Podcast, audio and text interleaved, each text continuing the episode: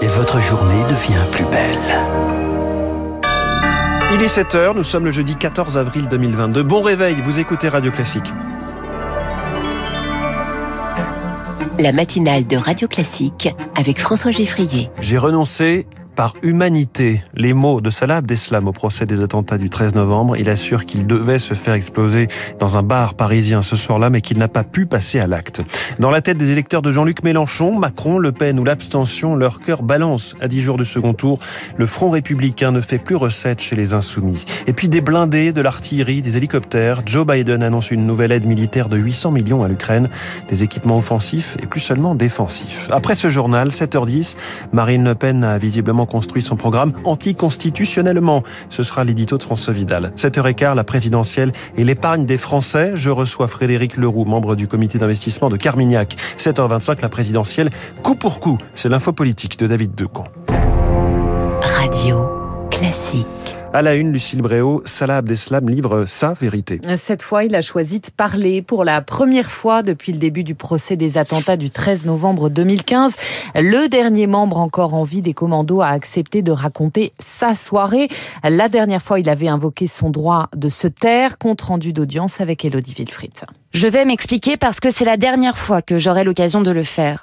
Dès les premières secondes, l'attitude de Salah Abdeslam surprend. Vêtu d'une marinière, courte barbe et cheveux plaqués en arrière, son ton est posé, Abdeslam parle sans discontinuer.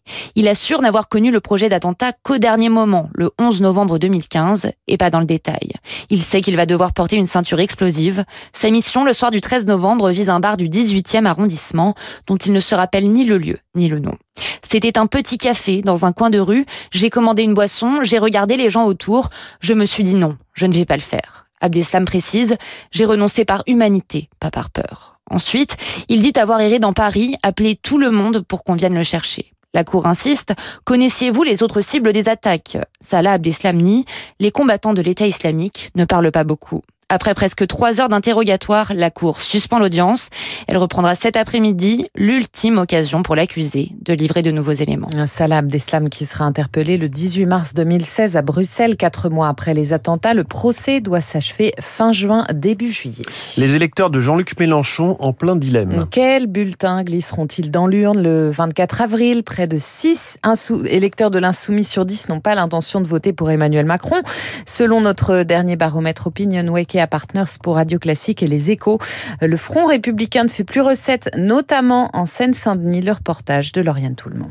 À Saint-Denis, Jean-Luc Mélenchon est arrivé largement en tête à 61,13%. Ses électeurs iront à reculons aux urnes pour le second tour. Ouf. Si l'écart est trop faible, je pense que je finirai par aller voter Macron, mais euh, enfin pour moi c'est une vraie misère. Quoi. Encore 50 galères. Je prendrais pas le risque de pas voter et qu'après elle arrive et que je puisse même me regarder dans le miroir et me dire bah ouais en même temps t'as pas voté, fallait s'y attendre quoi. Une perspective de voir Marine Le Pen au pouvoir qui n'effraie plus certains insoumis. Je vais m'abstenir.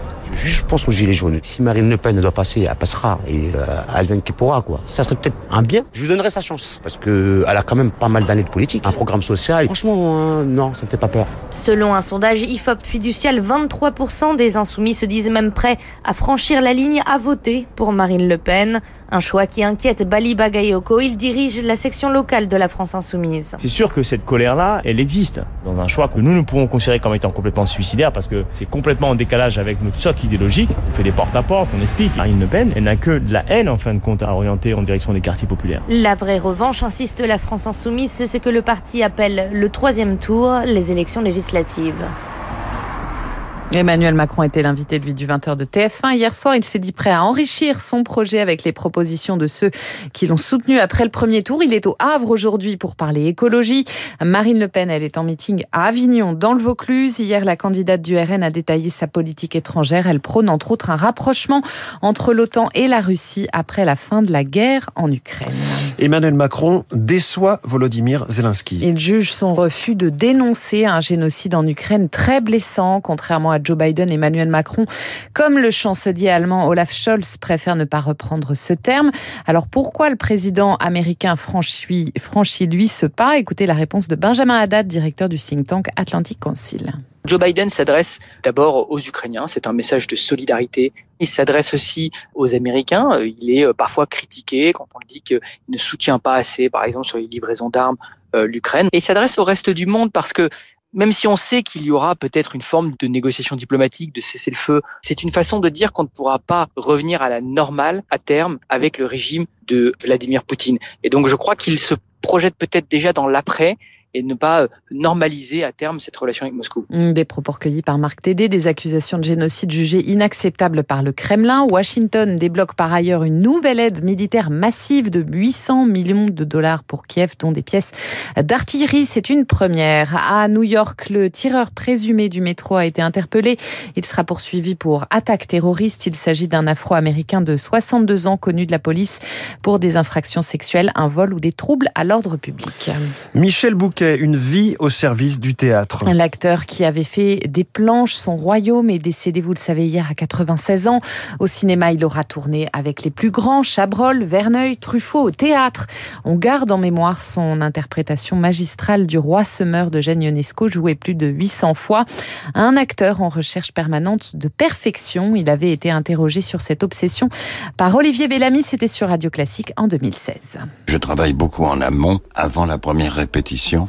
Je m'y prends six mois à l'avance maintenant pour essayer de, de savoir ce que j'en pense.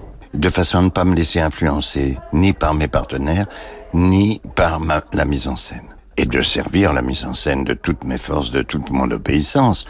Mais avoir la construction intérieure qui me permet de faire tout ce qu'on me demande de faire le plus studieusement possible, mais avec les matériaux que j'ai engrangés moi et auquel je suis fidèle.